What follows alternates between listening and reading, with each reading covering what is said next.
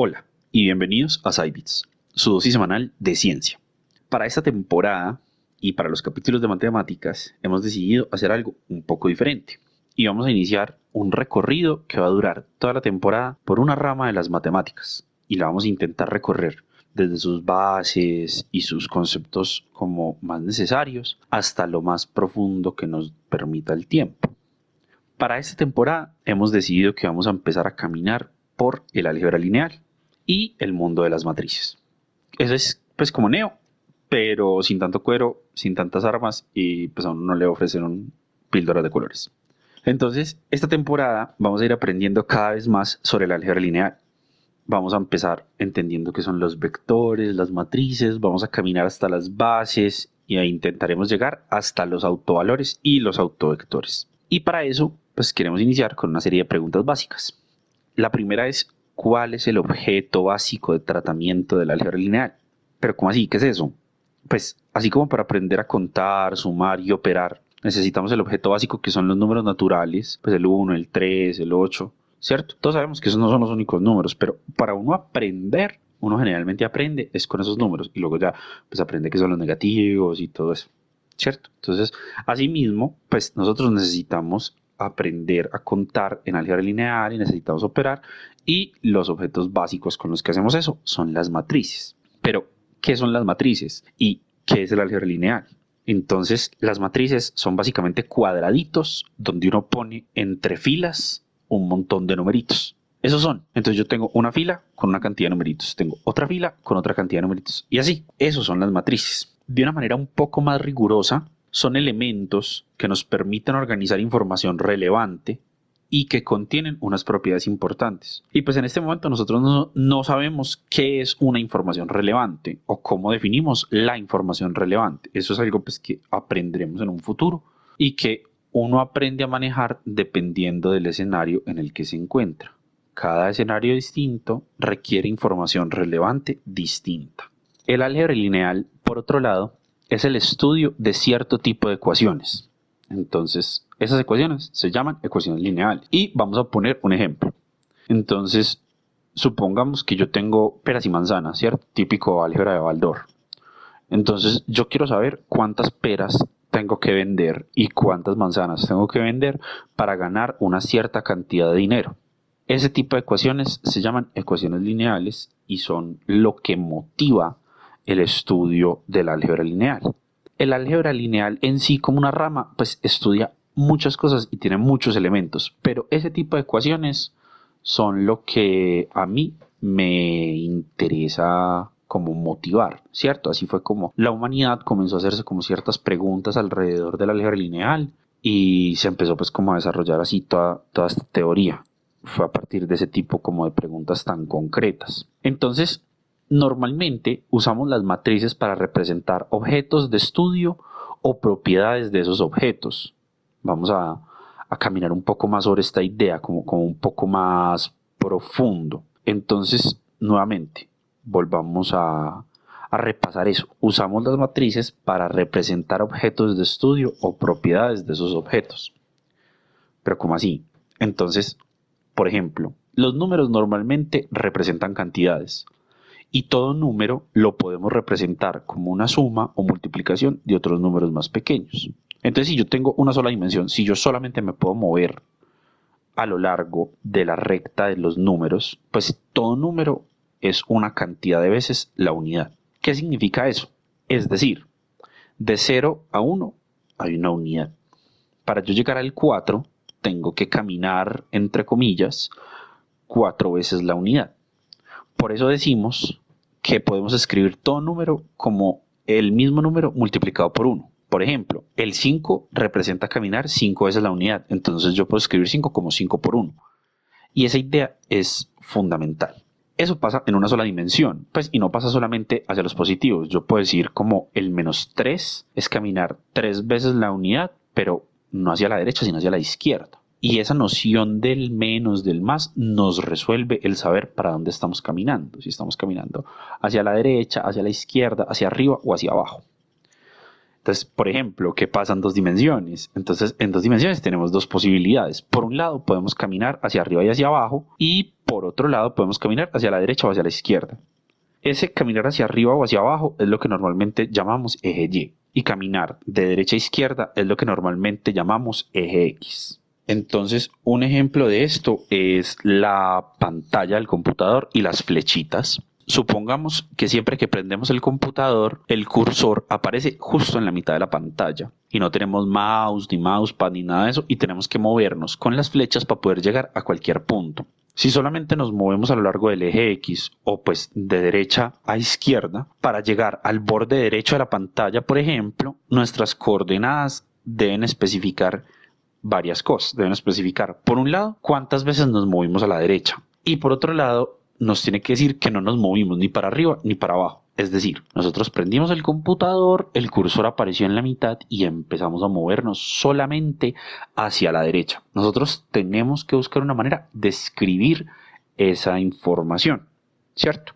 Entonces, ¿cómo pueden las matrices ayudarnos a hacer esto?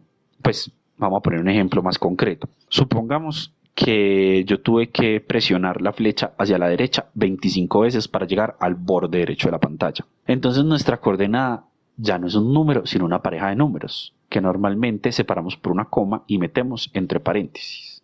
Y las parejas, en este caso, están escritas como 25,0 o menos 25,0 si en vez de movernos 25 veces a la derecha, nos movemos 25 veces a la izquierda.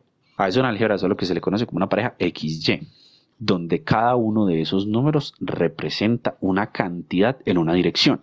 Por ejemplo, la pareja 25,0 representa que me moví 25 veces a la derecha y 0 veces ni para arriba ni para abajo. Y menos 25,0 representa que me moví 25 veces a la izquierda y no me moví ni para arriba ni para abajo.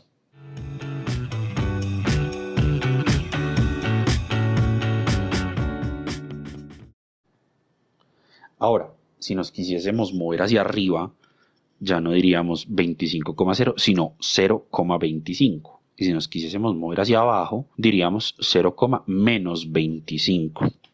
¿Cierto?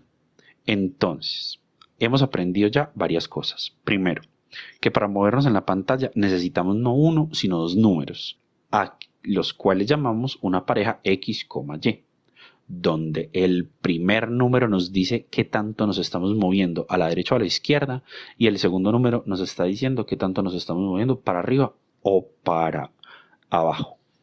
Como acabamos de aprender, sabemos también que cualquier número se puede escribir como pues el mismo por uno. Entonces, por ejemplo, la derecha se puede escribir como 25 por 1, 0. Es decir, me moví 25 veces la unidad a la derecha y me moví 0 veces la unidad hacia arriba o hacia abajo. Entonces yo puedo generar cualquier movimiento a la derecha mezclando la cantidad de veces que tengo que hundir mi tecla a la derecha con la pareja 1,0. Pues porque si es positivo, yo sé que me estoy moviendo a la derecha. Y si es negativo, pues yo sé que me estoy moviendo a la izquierda. Por ejemplo, si coloco menos 3 y coloco menos 3 por 1, 0, pues me da menos 3, 0. Y esa pareja menos 3, 0 me dice que yo me estoy moviendo tres veces a la izquierda y no me estoy moviendo ni para arriba ni para abajo. Y de la misma manera, si yo me quiero mover para arriba y para abajo y no me quiero mover ni para la derecha ni para la izquierda, pues combino la cantidad que tengo que hundir mis flechitas hacia arriba o hacia abajo y las combino con 0,1. Entonces, si yo me quiero mover tres veces para abajo, me da 0, menos 3. Y si me quiero mover tres veces para arriba, me da 0,3. Entonces, ¿qué hemos aprendido hasta ahora? Entonces, hemos aprendido que cualquier número se puede escribir como el mismo multiplicado por 1. Por ejemplo, 5 se puede escribir como 5 por 1. 8 se puede escribir como 8 por 1. Menos 3 se puede escribir como menos 3 por 1. Y lo que estamos haciendo en ese caso es saber cuántas veces tenemos que caminar sobre la recta real y para dónde. 5 por 1 me tengo que mover 5 veces a la derecha. Y menos 3 por 1 me tengo que mover 3 veces a la izquierda. Eso en una sola dimensión. Si yo tengo dos dimensiones, ya yo no tengo que multiplicarlo por 1, sino por 1,0. Para moverme a la derecha 5 veces tengo que multiplicar 5 por 1,0 y eso me da 5,0, ¿cierto? Y si me quiero mover tres veces a la izquierda, me toca multiplicar menos 3 por 1,0. Así me da menos 3,0. Y si en vez de eso quiero moverme para arriba o para abajo, tengo que multiplicar la cantidad de veces por 0,1. Yo ya sé que para moverme horizontalmente, sea a la derecha o a la izquierda, yo tengo que multiplicar por 1,0 y si me quiero mover verticalmente, ya sea para arriba o para abajo, tengo que multiplicar por 0,1. Entonces la pareja 1,0 y 0,1 me generan todo el plano. A eso en álgebra lineal le llamamos vectores. Y más aún, como con esos vectores yo puedo llegar a cualquier lado, pues yo puedo multiplicar cualquier cantidad de veces por 1,0 y puedo multiplicar cualquier cantidad de veces por 0,1 y así puedo llegar a cualquier parte de la pantalla. Nosotros podemos decir que inclusive ese, esa pareja pues que nosotros estamos ahí como, como señalando, que es 1,0 y 0,1, me recorren todo el plano. Pero aún más, aún más, como yo no puedo, yo no puedo multiplicar 1,0 por algún número y obtener 0,1, porque me tocaría cambiar el 1 de posición y pues, o sea, no, no tengo cómo hacer eso multiplicando porque todo número multiplicado por 0 es 0. Entonces yo a 1,0 no lo puedo obtener a partir de 0,1 y a 0,1 no lo puedo obtener a partir de 1,0. Y esa condición, que se llama en este caso independencia lineal, me garantiza que esa pareja es una base para todo el plan, ¿cierto? Y el concepto de base es súper importante porque nosotros muchas veces a partir de vectores, cuando tenemos el espacio, nosotros queremos saber qué vectores son la base de ese espacio, porque si nosotros entendemos cómo funciona la base, entendemos cómo funciona todo el espacio, ¿cierto? Si nosotros sabemos cómo es movernos de derecha a izquierda y movernos para arriba y para abajo, pues ya lo entendemos todo. Entonces, eso es súper importante. Y nosotros, además de eso que aprendimos, además de eso hemos aprendido que si yo acomodo estos números como un cuadradito, es decir, coloco el 1, al lado coloco el 0, debajo del 1 coloco un 0 y en la otra esquina coloco un 1 y me queda 1, 0 en la fila de arriba y en la fila de abajo me queda 0, 1, yo tengo una matriz de dos elementos por dos elementos con dos ceros y dos unos que me representan un montón de cosas, que me representan todo el movimiento a la derecha, todo el movimiento a la izquierda, todo el movimiento arriba, todo el movimiento abajo y además de eso yo sé que me generan y me caminan por toda la pantalla de mi computador. En vez de explicarle a alguien cómo usar las flechitas del computador, los matemáticos usamos el álgebra lineal para explicarle a cualquier otra función, a cualquier otra cosa, cómo movernos en el espacio.